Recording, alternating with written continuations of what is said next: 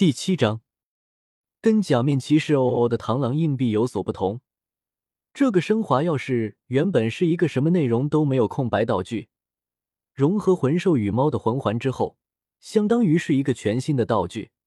使用这个钥匙变身后的，会出现原作里从没有出现过的新形态，而且并不是只有零一驱动器可以使用它，所以在系统的判定里面，这个不能算主骑士的力量。因此，应小牙如果想要使用羽猫升华钥匙的力量的话，并不一定需要主骑零一的变身驱动器，副骑们使用的射击升华器、斩击升华器，哪怕是灭绝升华器也可以。可惜的是，自己手里的骑士积分并不够兑换这些东西。魂兽解锁的话，还得看缘分能不能让他遇上对应的魂兽才行。所以，刚刚入手的羽猫升华钥匙。只能暂时的放在系统空间闲置起来。现在他已经决定之后跟着苏璇他们去一趟史莱克学院，所以在苏璇他们这次的任务结束之前，他尽可能的想解锁出一个主骑形态，目标自然是那些只需要一个魂兽就可以解锁的主骑士形态。大约二十公里外的地方，扫描到可以解锁主骑力量的魂兽。具体信息确认魂兽的信息后，才能判断。系统话音刚落，苏璇便找上了自己。应小牙，刚刚那个学员已经好了，可以准备一下继续了。嗯，好的，请稍等一下。应小牙从系统空间里取出一个绿色的罐子，打开上面的开关后，这个罐子居然变成了一个机械蝗虫。哇，这是什么啊？金属的蝗虫，难不成是刚出生的魂兽？不对不对，这个应该大哥哥的武魂吧？新奇的东西立刻引起了少年少女们的围观。在这个世界观里成长的他们，并没有机械学的概念。其实也不能全怪他们，这个是真实的假面骑士世界里的道具，而不是工厂里生产的玩具。所以真实感和灵动感比电视里面看上去的还要真实。印不牙没有解释太多，对手掌上的蝗虫罐说道：“去找到目标魂兽，把画面拍下来传送给我。”蝗虫罐点了点头，从他的手掌上跳了下去，飞快的向远处蹦跶而去，不一会就消失在森林之中。你有要找的魂兽？苏璇歪着头问道。需不需要我们帮忙？应小牙知道他这是误会了，连忙摇头解释道：“我不是魂师，所以我找魂兽并不是为了战斗。眼下还是先给这些孩子们把魂环的事情搞定吧。毕竟之前发生过事情，苏璇也想早点把事情搞定。见应小牙没有要求，也不再勉强。一众人稍稍清理了一下现场后，便再次出发。”两队汇合之后，应小牙总算是感觉到了什么是术业有专攻了。金铁阳能根据各种线索，很快就能锁定他们需要寻找的目标魂兽，然后就是在众人的合力之下，搞定魂兽，取走魂环，节省了非常多的时间。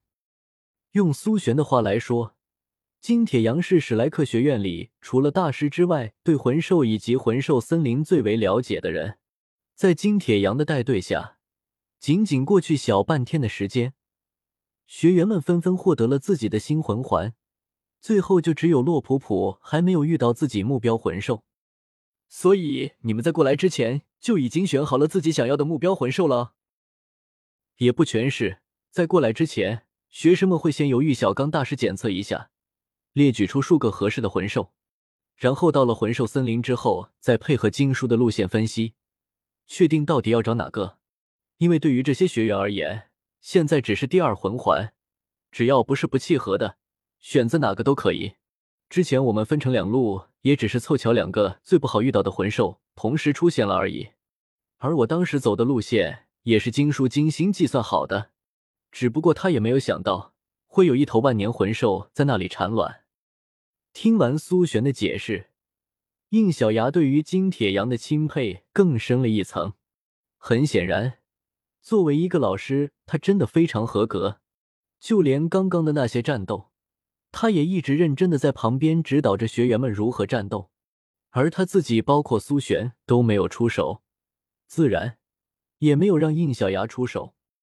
就在这时，在最前面的金铁阳突然面色凝重的示意众人停下来。金老师，怎么了？洛普普刚问出口，众人便听到了前方传来阵阵轰鸣声，而且还明显的夹杂着猛兽的吼叫声。我们更换目标吧，这边的已经被人抢先了。所谓抢先，应小牙自然知道。对于魂师而言，魂兽属于自然之物，人皆可得。出现几波人同抢一个魂兽的事情，一点也不奇怪。如果是以千年万年级别为目标的团队间发生争抢，那倒也不奇怪。但是如果为了一个百年魂环发生争抢，那就实在是说不过去了。毕竟要用百年魂环的，基本上都是年纪不大、等级不高的魂师，没有必要在这个事情上面让这些苗子受损。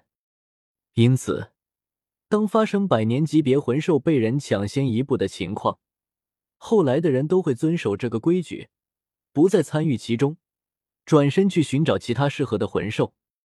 金铁阳让众人当场整顿。自己则取出地图，重新计算起去找其他魂兽的路线。苏璇来到洛普普的身边，轻声安慰起他，好像说这前面的魂兽是最适合他的那头，其他适合的也没有这头契合度高。当然，这些并不是应小牙需要去关心的事情，因为此时的他正好也收到了之前放出去的蝗虫罐发回来的画像信息，趁着众人停下来。他独自走到一边，又取出一个蝗虫罐头，打开，很快两边就建立了联系，画面也通过他释放了出来。啊，这是个什么玩意？背面吗？应小牙看到的是一个硕大的背影，光是从背面看，既有点像大猩猩，又有点像一头熊，全身都是棕色的皮毛。参考旁边的树木，估摸着得有三四米高吧。仅仅是通过那背后隆起的恐怖肌肉，就可以感受到他的体内蕴含着的恐怖力量。再往上看，虽然没能看到脸，但是可以看到他的头上还长着一对硕大的红角。嗯，有点奥特之父的错觉。小皇冠，快让我们看到前面呢！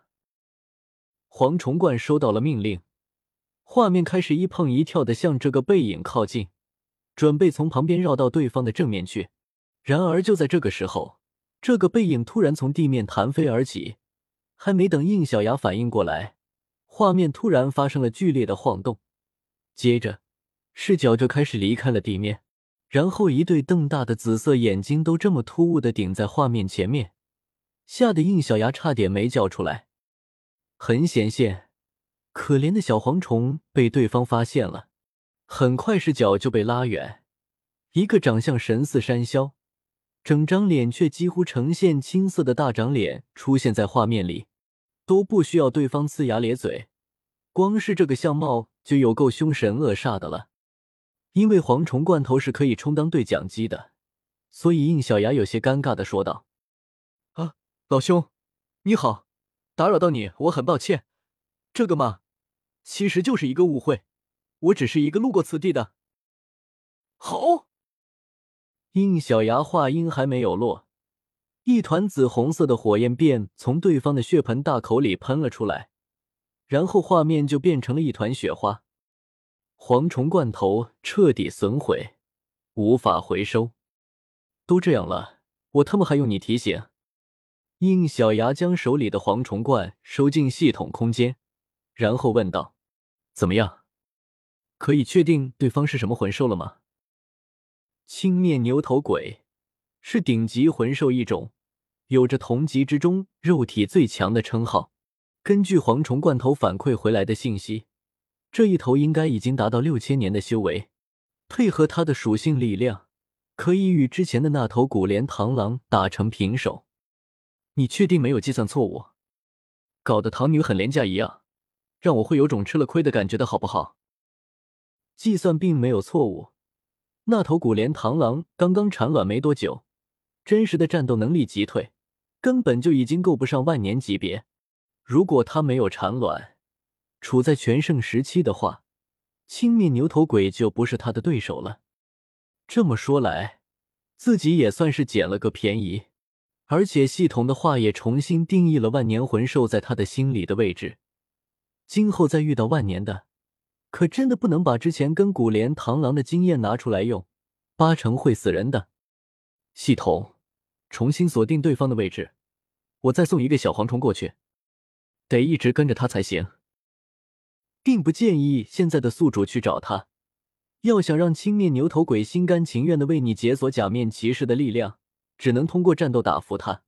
而以现在宿主手里掌握的力量找过去，百分之千的可能会真的成为流星飞走。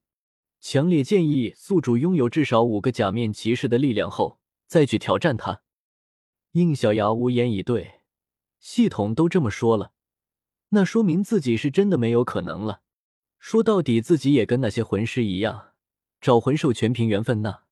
说不定还没有等自己找上门呢，他就已经被其他魂师找上门了。这种事情谁也说不准。